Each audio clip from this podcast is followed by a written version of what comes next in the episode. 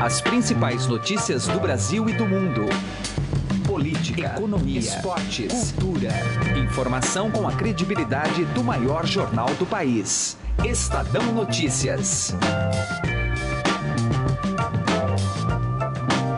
Olá, tudo bem com você? Eu sou Emanuel Bonfim e está começando mais uma edição do Estadão Notícias, nosso podcast com análises, entrevistas e informações sobre os temas mais importantes do momento no Brasil e no mundo.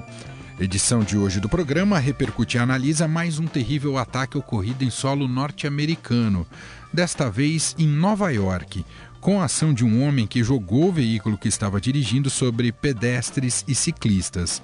O autor do ataque só parou após a caminhonete se chocar contra um ônibus escolar, segundo informou a polícia de Nova York.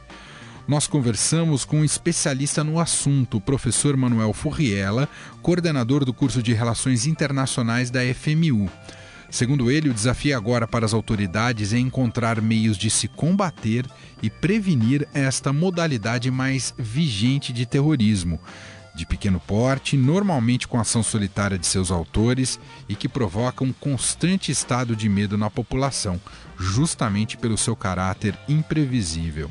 Outro assunto do programa de hoje é de perfil econômico e discute a atual conjuntura do país. Os números do PIB indicam que a recessão já acabou no Brasil, mas quanto tempo vai levar para que a recuperação da economia possa gerar empregos em larga escala e acelerar o processo produtivo? Para Mauro Rochlin, entrevistado aqui do programa, ele é professor dos MBAs da FGV. O horizonte só será favorável quando se resolver a questão fiscal do país. Estas são algumas das atrações de hoje do Estadão Notícias que você pode participar mandando seu e-mail para podcast@estadão.com, podcast@estadão.com. Lembrando que este programa está disponível também no Spotify. Basta colocar no campo de buscas da plataforma o nome do programa e passe a acompanhar todas as nossas publicações.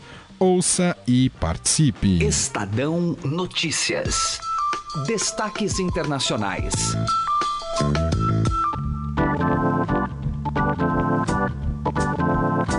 E agora nós vamos conversar com o professor Manuel Furriela. Ele é diretor da Escola do Direito da FMU, também coordenador do curso de Relações Internacionais da mesma faculdade, para falarmos sobre o atentado que ocorreu ontem em Nova York. Professor, obrigado por nos atender. Tudo bem com o senhor?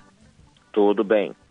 Professor, este atentado começa com a utilização de um veículo que é jogado contra pessoas, algo que já havia ocorrido em outros ataques do mesmo tipo na Europa.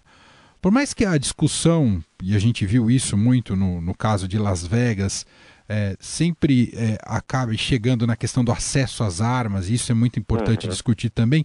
A questão de fundo é mais complexa, professor? É preciso entender e ter meios de se combater algo mais perverso e que leva a atos extremos como esse? É, sem dúvida. Na verdade, o terrorismo internacional, apesar dele ter perdido muita força em relação aos grandes ataques é, que foram realizados é, principalmente no 11 de setembro nos Estados Unidos, aqueles ataques que geraram milhares de mortos, grande repercussão internacional, ataques complexos, organizados com antecedência, que demandavam grande investimento, né, é, organização de pilotos e tudo mais, como a gente presenciou na época, aqueles tipos de ataques, eles vão ficar cada vez mais raros, porque houve um é, grande combate, principalmente pelos Estados Unidos, para o financiamento desses ataques mais complexos e de maior repercussão. Os grandes grupos terroristas da época também foram desarticulados, o patrocínio, o investimento que eles recebiam também se desestruturou e ficaram mais raros e dificilmente a gente vai presenciar novamente ataques, pelo menos num curto prazo, ataques tão grandes e tão é, de tão grande porte como aqueles é, da época. Só que aí surgiu um grande desafio, um novo desafio. Em virtude da dificuldade de organizar algo mais complexo, começaram a surgir iniciativas de menor porte e que, apesar de causar um número de mortes menor, eles ainda são ataques terroristas é, realmente de grande repercussão, porque continuam criando na população, é no caso da população de Nova York, receio em relação ao que possa acontecer no seu dia a dia, no seu cotidiano. Ou seja, são ataques menores, inesperados, mais difíceis de serem combatidos e investigados. Então a gente entrou nos últimos anos nesse tipo de ataque terrorista. Essas iniciativas, apesar de estarem relacionadas principalmente ao que aconteceu nos ataques da França, que eu acho que são esses que você menciona, eles na verdade começaram ainda em relação ao conflito entre os palestinos e israelenses, quando os grupos é, palestinos começaram a praticar atos de, de menor repercussão como esse, mais fáceis de serem praticados e mais difíceis de serem diagnosticados ainda dentro de Israel. E aí essa iniciativa se disseminou. Né? Vieram os ataques da França, vieram diversos outros, o de Boston e por aí vai, e agora nós tivemos esse.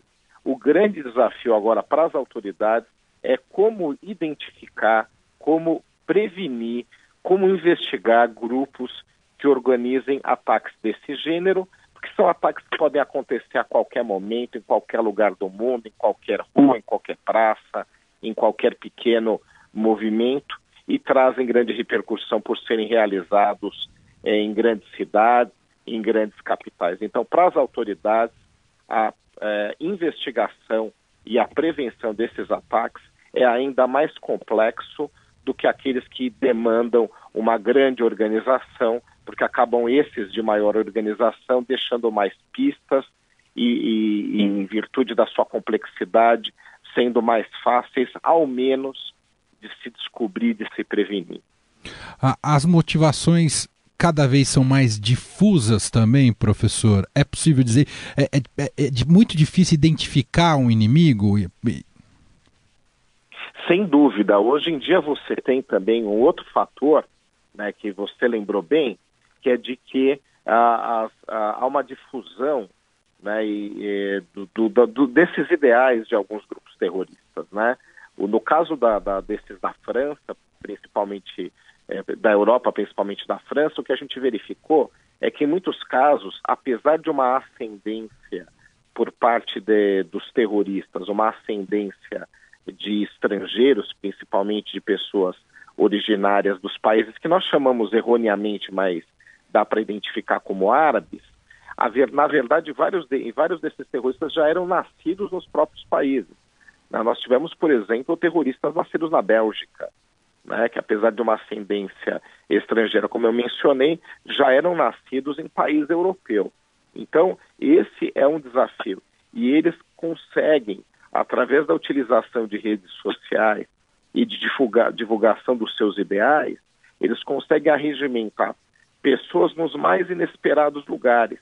Então, como é que as autoridades vão identificar, por exemplo, na periferia de uma grande cidade europeia, ou de uma grande cidade americana um potencial terrorista que às vezes atua como nós chamamos como lobo solitário ou de uma forma mais individual, né? não fazendo parte de uma organização que você consiga identificar lideranças, membros e etc. Realmente é um grande desafio. Professor, e como é que o senhor avalia a política, as políticas implementadas até agora, ou pelo menos mesmo que seja mais num campo retórico, não sei se num campo prático já surtiu tanto efeito, do Donald Trump, do presidente dos Estados Unidos, nesta área, nessa área antiterrorismo? É, primeiramente o discurso dele é de confronto, de confrontar terroristas, combater o terrorismo, uh, prender esses grupos terroristas, investigar, usar uma mão pesada. Eu não estou dizendo que esse discurso, não quero dizer que esse discurso seja errado por si só terrorismo, a gente tem que deixar claro, ele não tem um bom ideal, nada, nada justifica o terrorismo, mesmo que você tenha uma boa causa. Né? Então não é, não pode se associar ao terrorismo causas que sejam as mais nobres possíveis. Né? Às vezes esses grupos, ao praticar atos terroristas, eles se sentem prejudicados. A gente tem que entender isso. Só que nada justifica o terrorismo. Né? Nada justifica atingir civis, atingir vítimas inocentes, causar sofrimento, causar, causar morte nenhuma causa justifica isso. Por outro lado, tem que ser combatido sim. Né? aqui mesmo no Brasil, durante as Olimpíadas, nós tivemos iniciativas nesse sentido que são é, totalmente é, é, corretas e plausíveis. Eu acredito que tem que ter realmente um amplo, um grande combate. Agora, por outro lado, o que vai realmente auxiliar os Estados Unidos, eu acho que o governo Trump tem que refletir sobre isso, o que vai auxiliar é refletir sobre as políticas americanas no exterior. Né? Então, se esses grupos terroristas eles são alimentados pelo ódio, pela raiva, por grupos que se sentem prejudicados pela política externa americana, então a reflexão tem que ser sobre essa política. Até que ponto vale a pena continuar numa intervenção totalmente equivocada realizada na Síria? Ou até que ponto vale a pena o governo americano, o Donald Trump, organizar um discurso equivocado sobre os árabes, que são pessoas que merecem respeito como qualquer outra, né? qualquer outras pessoas. Então, esse discurso, ele só alimenta o ódio, a raiva e vai contra o combate ao terrorismo. Eu acredito que isso não agrega em nada. Muito bem, ouvimos aqui a análise do professor Manuel Furriela, ele é diretor da Escola do Direito da FMU, assim como coordenador do curso de Relações Internacionais. Professor, muito obrigado aqui pela atenção com a gente, um abraço. Um abraço, fico à disposição. Estadão Notícias. Direto ao assunto, com José Neumann e Pinto.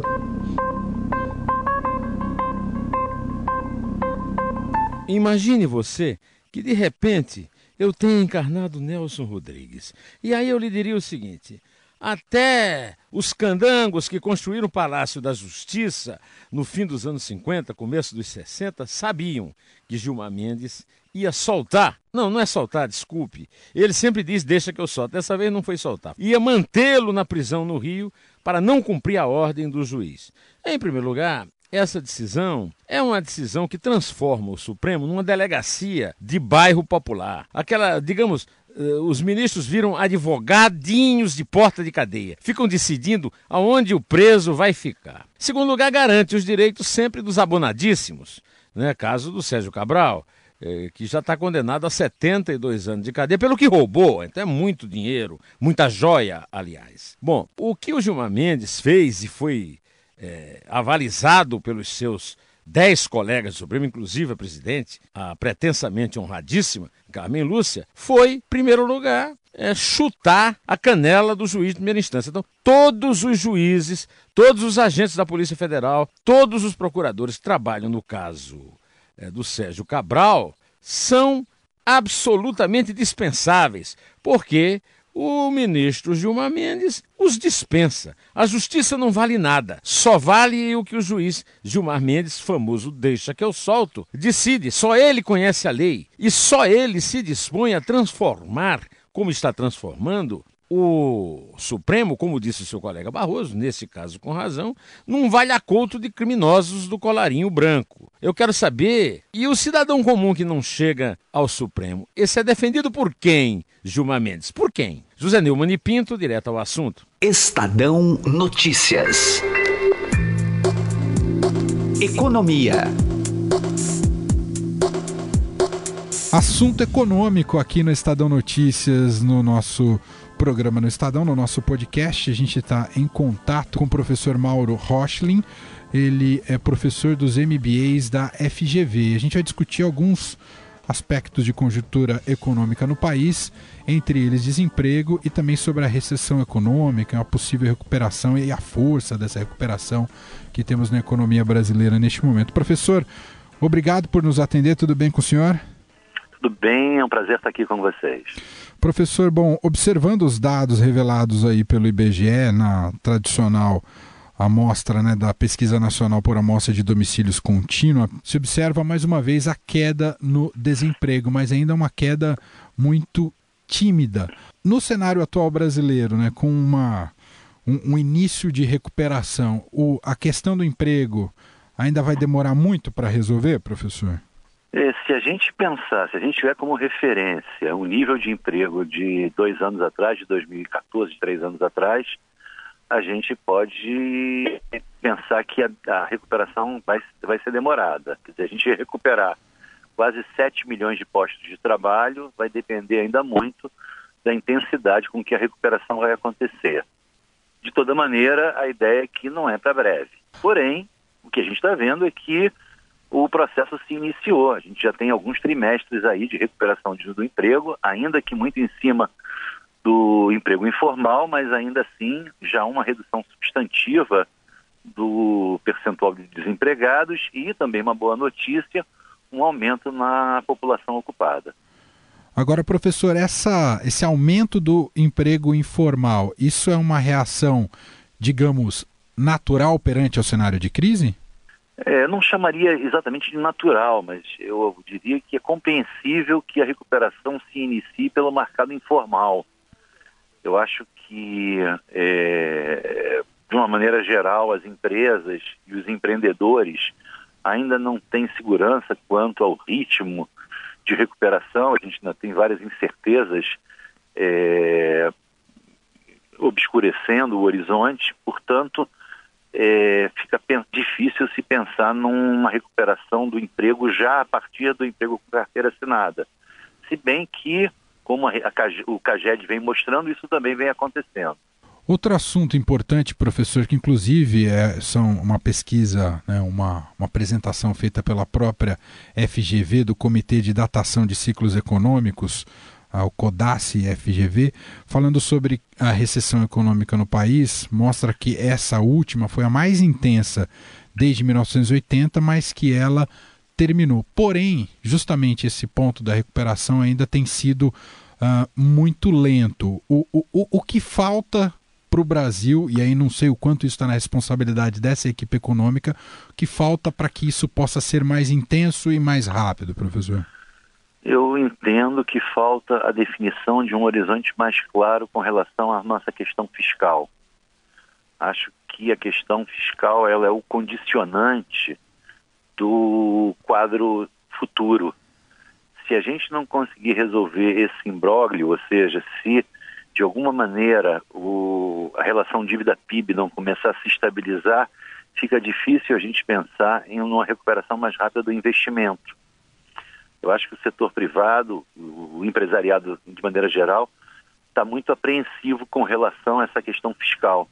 Nós tivemos uma deterioração muito rápida das contas do governo, a relação dívida-PIB assumiu uma trajetória explosiva e isso representa um risco muito grande para todo o setor produtivo. Então, é, uma solução quanto a isso, ou seja, a definição de um horizonte mais claro quanto à questão fiscal é fundamental para se pensar na retomada do investimento. E a retomada do investimento é que vai dar consistência para esse movimento de recuperação do emprego.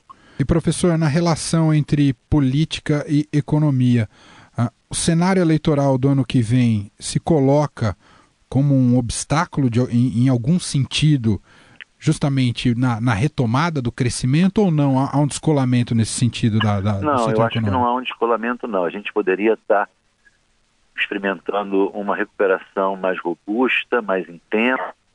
Há capacidade ociosa, por exemplo, na indústria, a indústria poderia ter se recuperado mais rapidamente, mas essas questões que eu apontei enfim, em particular a questão fiscal, é uma questão premente. Então, enquanto a gente não tiver ó, os candidatos à presidência comprometidos na sua campanha e também, obviamente, no seu mandato com um ajuste fiscal, fica difícil a gente pensar numa recuperação mais robusta, fica difícil a gente pensar numa retomada do investimento.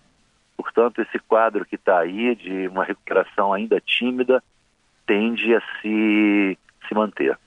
A gente pode esperar, inclusive, desses candidatos no ano que vem, professor, uma, uma apresentação de uma agenda econômica mais realista e não tão uh, uh, ficcional quanto foi a campanha de 2014, mais pé no chão. É, é, é, isso deve ser feito no ano que vem, professor? Ah, eu tenho sérias dúvidas quanto a isso.